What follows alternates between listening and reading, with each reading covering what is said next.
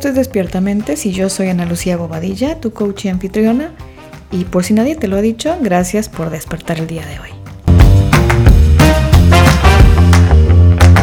Bienvenido al día 2024 menos 98 días. No importa si no estás escuchando exactamente este podcast el día 25 de septiembre, no pasa nada, pero es importante que sí trates de llevar la secuencia en cómo hemos ido desarrollando los primeros dos capítulos. Este es el tercero, así que la idea es realmente que vayamos haciendo estos ejercicios de forma secuencial. Lleva una importancia y por qué, en este orden. Y es porque creo que vamos a tener que hacer un fundamento, los cimientos, para poder ir tomando mejores decisiones en lo que queda del resto del año para que, como sea que haya sido tu año 2023 hasta este punto, sea mucho mejor y termine en una mucho mejor sensación de como sea que está. Ya sea que es el peor año del universo y lo vamos a hacer mejor, estamos un poco estancados y queremos salir de, de ese estancamiento, o es un buen año y lo queremos hacer exponencialmente mejor.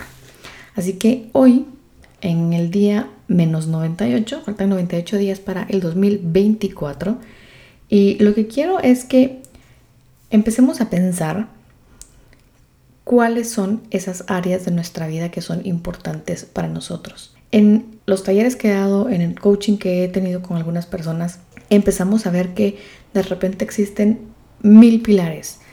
La familia, la pareja, porque a veces lo tomamos diferente. Hay familias que deciden tomar como una cosa la relación de pareja y otra la relación con toda la familia.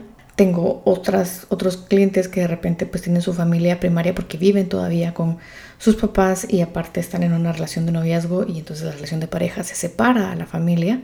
Entonces ahí vemos dos pilares distintos, pareja, familia, hijos, si hubieran hijos, finanzas, carrera, trabajo, porque no todo el mundo trabaja en su carrera y tienen metas diferentes para cada una de ellas.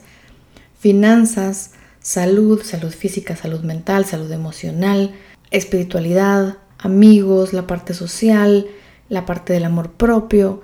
Entonces, algo importante que es para seguir avanzando es que determinen cuáles son al menos cinco, entre cinco y ocho pilares más importantes. ¿Cuáles son esos? Si de repente hay más está bien o si de repente hay tres está bien, pero generalmente tenemos entre cinco y ocho pilares importantes. Lo único que vamos a hacer el día de hoy es determinar cuáles son esos pilares. ¿Por qué?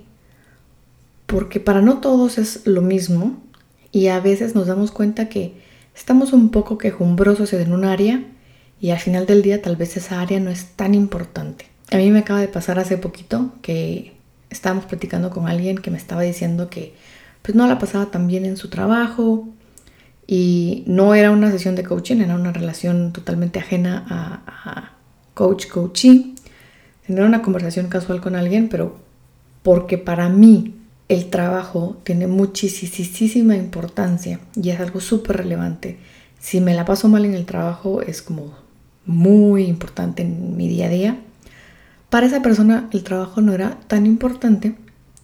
Es más, tal vez no estaba ni siquiera entre sus primeras cinco prioridades, entonces si la pasaba mal en el trabajo no le significaba mayor problema, porque habían otras cosas mucho más importantes para esa persona.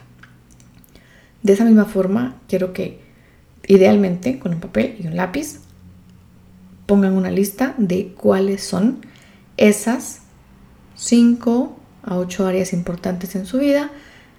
En los extremos vemos 3 a 12 áreas, está bien, solo determinen, determinen cuáles son determinen cuáles son y hasta ahí se va a acabar el ejercicio de hoy porque creo que sí toma un tiempo venir y reflexionar y la idea no es hacer dos millones de cambios en poco tiempo, sino hacer pequeñitos ejercicios todos los días que nos puedan ayudar a mejorar cómo va el 2023 para llegar súper listos al 2024. Gracias por dejarme despertar contigo. Te espero mañana.